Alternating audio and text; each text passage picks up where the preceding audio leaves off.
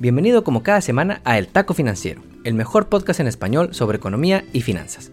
Yo soy Enrique Castro y en este podcast creemos en el poder de la educación financiera y cada semana te traemos un episodio nuevo sobre lo último que está pasando en la economía, los negocios y las finanzas y cómo esto impacta nuestras vidas. Hoy es lunes 2 de mayo y ya estamos en el mes 5 de este 2022. Empezamos nuestro tercer mes en los nuevos headquarters del taco financiero en la ciudad de Austin, Texas, a recomendación de nuestro amigo Elon Musk. Y aunque se haya equivocado al comprar Twitter, no se equivocó al mudarse a esta interesante ciudad. Y luego de hablar sobre dinero todo el mes pasado por haber sido el mes de la educación financiera, esta semana te vamos a platicar sobre economía. Antes, queremos hacer una mención especial a las mamás de este podcast. En primer lugar, a mi querida mamá, quien cumplió años el pasado domingo y en cuyo mero día estamos grabando este episodio. Quien nos daba de comer soya de chiquitos y que nos hacía sufrir con toda su comida saludable, pero que de grande se lo agradecemos porque somos personas sanas. Y en general, a todas las mamás que estarán celebrando el próximo fin de semana su día, a las mamás que diario se levantan y hacen la diferencia para que sus hijos sean buenos hombres y mujeres y que se encargan del hogar o trabajan uno, dos o tres trabajos para que sus hijos puedan ir a la escuela y tengan las oportunidades que quizá ellas no tuvieron. A ellas les dedicamos este episodio. Y para empezar con el menú, hoy en día todo el mundo está hablando de que si va a haber recesión, que si la economía se va a venir para abajo, que si va a venir una crisis. Y esta semana te vamos a platicar sobre cómo se mide la economía en su indicador más común en el mundo, el GDP o Gross Domestic Product y por qué no hay que dejarse llevar por el número que hace primera plana en las noticias y en los periódicos. Antes de comenzar, la semana pasada se cumplió un mes que las cosas se hayan puesto feas en China por los casos de COVID y causara uno de los lockdowns más estrictos que hemos visto en China. Los 26 millones de personas que viven en Shanghai, una de las ciudades más importantes para la economía de China y del mundo, están en un encierro donde son vigilados por drones y por robots para que no salgan de sus donde a veces no tienen agua y comida y donde no te dejan salir prácticamente para nada. Lo peor es que el puerto de Shanghai es el más importante del mundo y esto está generando miedos de que regresemos a los problemas de supply chain que vimos a inicios de la pandemia por allá en 2020. El riesgo es mayor, pues con la pandemia todos nos aventamos a comprar cosas desde casa, y esto hizo que China se volviera más importante como la fábrica de todos esos productos. Hoy China representa más del 15% de las exportaciones globales, por si nos hicieran falta riesgos en el panorama económico. También antes de comenzar, Apple y Amazon fueron algunas de las big techs que anunciaron sus resultados trimestrales la semana pasada y nos parece interesante ver cómo sus números reflejan la evolución de la economía global. Por un lado, Apple anunció un número récord de ventas por 97 mil millones de dólares para un trimestre que no es época de holiday navideño, gracias a que vendieron más de todo excepto iPads. Una vez que compras tu iPhone es muy probable que te compres algún accesorio, un reloj, unos audífonos, un cargador o que gastes en alguna app o juego para el teléfono. Todo esto le genera dinero a Apple. El único riesgo que vieron en su reporte de ganancias es el que te dijimos de China, pues representa 20% de sus ventas y 85% de todo lo que fabrica Apple. Por otro lado está Amazon, quien reportó pérdidas en los últimos tres meses, algo que no le pasaba desde 2015, y además sus ventas crecieron al menor ritmo en casi 20 años. A Amazon le ha ido horrible en el comercio electrónico, pues por un lado ya no estamos comprando tanto como antes cuando estábamos todos en casa, y por otro lado la elevada inflación y los precios de las gasolinas le está pegando en los costos de transporte. Por si fuera poco, está agarrando fuerza el movimiento para que más trabajadores se unan al sindicato de Amazon, algo que todavía están peleando. Y todo esto a pesar de haber subido el precio de su Amazon Prime.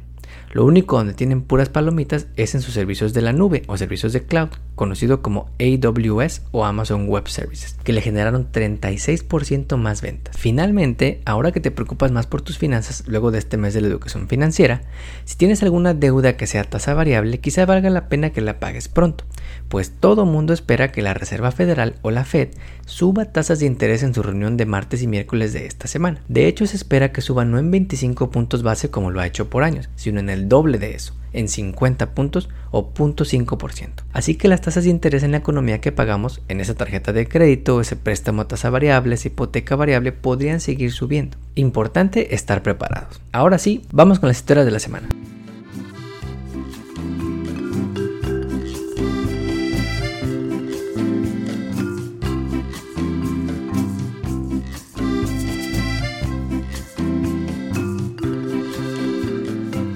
Como taco de la semana, Hoy te queremos platicar sobre algo que está en cabeza de todo recientemente. Esta idea de que la economía se va a caer y de que vamos a tener una crisis en Estados Unidos. Es muy llamativo hablar de crisis o de recesión.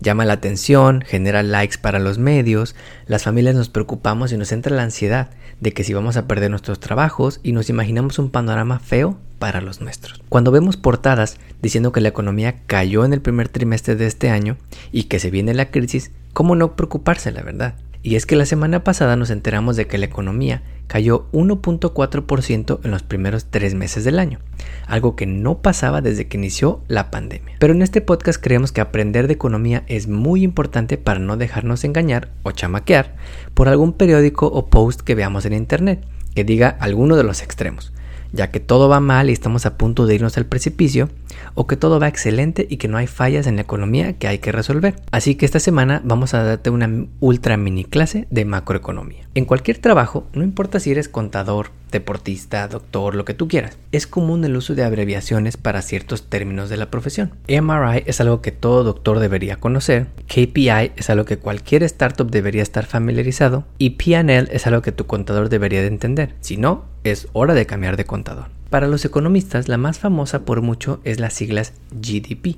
o Gross Domestic Product. Y hoy te vamos a platicar lo mínimo que debes saber. En México y Latinoamérica se le conoce como PIB o Producto Interno Bruto. Y a pesar de que hay otras variantes, vamos a concentrarnos en la más famosa, el GDP. Vamos a irnos despacio para que puedas ir tomando nota. El GDP o Gross Domestic Product mide el valor monetario de los bienes y servicios finales que son producidos en un país en un momento determinado normalmente cada tres meses. Es como si dijeras de una forma medible a cuántos dólares equivalen todo lo que se produce en Estados Unidos en un periodo de tiempo. ¿Cuánto vale la economía de Estados Unidos en dólares? ¿Qué tipo de producción se incluye en el GDP? Incluye bienes y servicios que compramos todos los días, desde ese Starbucks que tomas en la mañana, esa gasolina que compras y muchas otras cosas que son producidas aquí, sin importar si se exportan a otro país. También incluye algunas de las cosas que no necesariamente puedes comprar, como servicios que provee el gobierno, como alumbrado público, gasto de policías, bomberos, etc. ¿Qué cosas no incluye el GDP? Cosas como trabajo no remunerado, como trabajo en el hogar, personas que hacen voluntariado y transacciones en el mercado negro, como contrabando y cosas así, que no son tan fáciles de medir en la economía formal. De manera muy general hay cuatro cosas principales que componen el GDP de un país. Primero y más importante, el consumo y gasto personal, que mide bienes y servicios que compramos como carros, muebles, ropa, comida y servicios como bancos, salud y educación. Segundo, la inversión de los negocios, que se mide en la inversión fija que hacen los negocios como nuevas fábricas o maquinaria y el cambio en los inventarios de productos que se guardan en los miles de almacenes que hay en el país. Tercero, el gasto de gobierno, es decir, lo que ves en bomberos, policías, alumbrado público, mejora de carreteras, infraestructura y también cosas como subsidios a los hogares de bajos ingresos. Cuarto y último, las exportaciones netas, es decir, la diferencia entre lo que se exporta y lo que se importa, lo que comerciamos con el mundo. Si exportamos más de lo que importamos, entonces en el neto recibimos dinero y se dice que tenemos un superávit comercial. Si le vendemos menos al extranjero de lo que le compramos, como es el caso en Estados Unidos, entonces sale dinero y tenemos un déficit comercial. Hay dos formas de calcular el GDP, en términos nominales y en términos reales. Términos nominales simplemente quiere decir que el monto incluye la inflación, mientras que el GDP en términos reales le quita el efecto de la inflación. Por ejemplo, de manera muy aproximada y muy reducida. Si la economía crece este año 15%, pero la inflación es del 10%, entonces restando en términos reales la economía real creció 5%. Y esta es la medida importante porque permite comparar a través del tiempo cuánto creció o cayó la economía y lo que se produce en un país. Todas las oficinas de estadística en el mundo miden el GDP o PIB de forma similar y le quitan el impacto de la inflación como te dijimos para poder comparar en términos reales si vamos mejor o peor. Pero para saber si la economía de Estados Unidos es más grande que la de China, no podemos simplemente comparar el PIB real de cada país porque uno está en dólares y otro en yuanes. Esto ya es tema de otro podcast, pero lo que hacen los economistas es que calculan una cosa que se llama paridad del poder de compra o Purchasing Power Parity para que se pueda comparar en dólares internacionales una economía de la otra.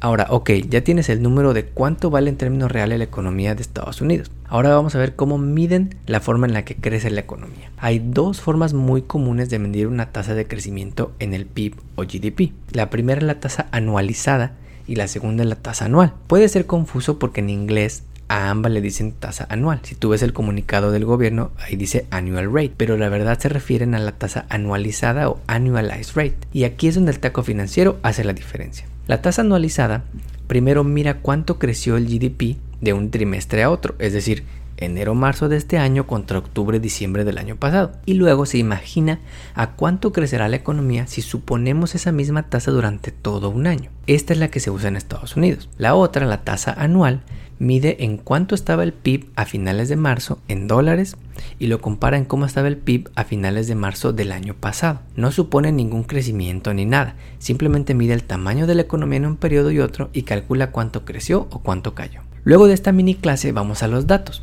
En términos nominales, el PIB es de 24.4 trillion dólares o 24.4 billones de dólares. En términos reales, el PIB fue de 19.73 trillion dólares al cierre de marzo, porque ya le quitamos el efecto de la inflación. Al cierre de diciembre del año pasado, el PIB real fue de 19.8 trillion dólares, es decir, vimos una caída de 0.35% de finales del año pasado a inicios de este año, de 19.8 a 19.73.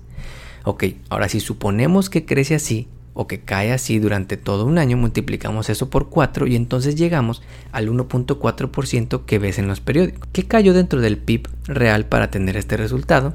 Vamos a regresar a los cuatro componentes que te platicamos. El consumo creció de hecho a una tasa anualizada del 2.7%, o sea que seguimos comprando más cosas que antes. La inversión privada de los negocios creció a una tasa anualizada del 2.3%, o sea que los negocios siguen invirtiendo y buscando tener inventario. El gasto del gobierno cayó a una tasa anualizada del menos 2.7%, pues muchos estímulos por la pandemia ya terminaron, como el del Child Tax Credit que te, que te hemos platicado. Por último, las exportaciones cayeron 6%, es decir, vendimos menos al exterior que a finales del año pasado, y las importaciones crecieron 17%, es decir, le compramos más al extranjero que a finales del 21.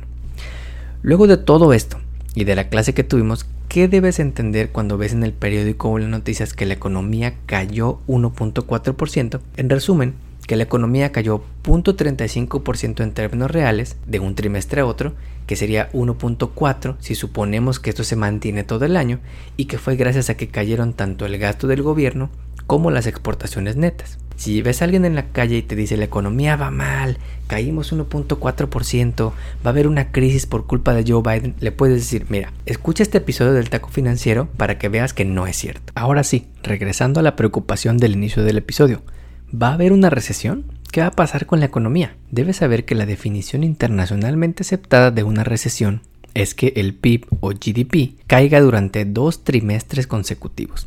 Es decir, cayó 0.35% en el primer trimestre respecto al último del 21 y si el PIB real de abril a junio cae contra el de enero a marzo, esos 19.73 trillion dólares que te dijimos, entonces habríamos juntado dos trimestres consecutivos de caída y técnicamente estaríamos en una recesión. De hecho, los expertos dicen que hay un tercio de probabilidad de que en los próximos 12 meses experimentemos una recesión. Pero a ti cómo te ha ido? Porque de acuerdo con encuestas sobre confianza del consumidor, como una que se conoce como Conference Board, cuando nos preguntan cómo nos sentimos sobre la situación actual, estamos cerca de los mejores momentos y de mayor optimismo actualmente.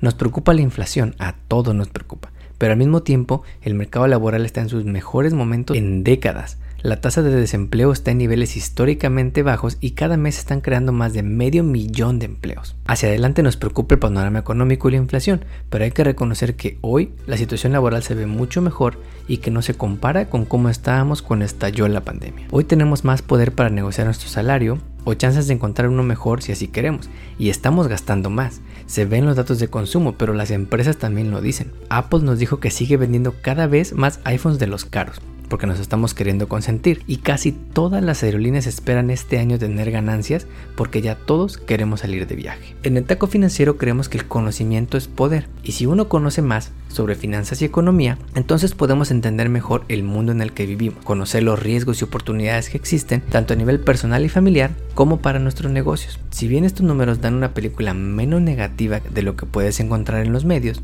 esto no significa que las cosas se vayan a mantener así pues con una inflación tan alta, esta misma semana se espera que la Fed vuelva a subir tasas de interés, poniendo un freno a la economía para tratar de contener la elevada inflación que todos estamos sufriendo en nuestro bolsillo. Como siempre, ya te iremos platicando. Y la siguiente semana te traeremos la entrevista del mes con un hispano que vive en New Jersey que se dedica a promover la educación en ciberseguridad. No olvides suscribirte a nuestro podcast donde quiera que lo escuches y ponerle 5 estrellas. Recuerda que estamos en Facebook, Instagram y Twitter como arroba taco financiero.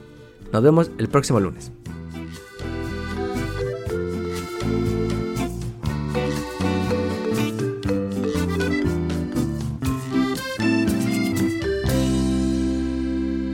El podcast que acabas de escuchar, El Taco Financiero, refleja la opinión exclusiva del presentador o sus entrevistados y no representa la opinión de patrocinadores o terceros. El podcast tiene el objetivo exclusivo de informar y no busca promocionar la compra de acciones de empresas en específico. Tampoco es un reporte de investigación y no representa consejo legal o financiero.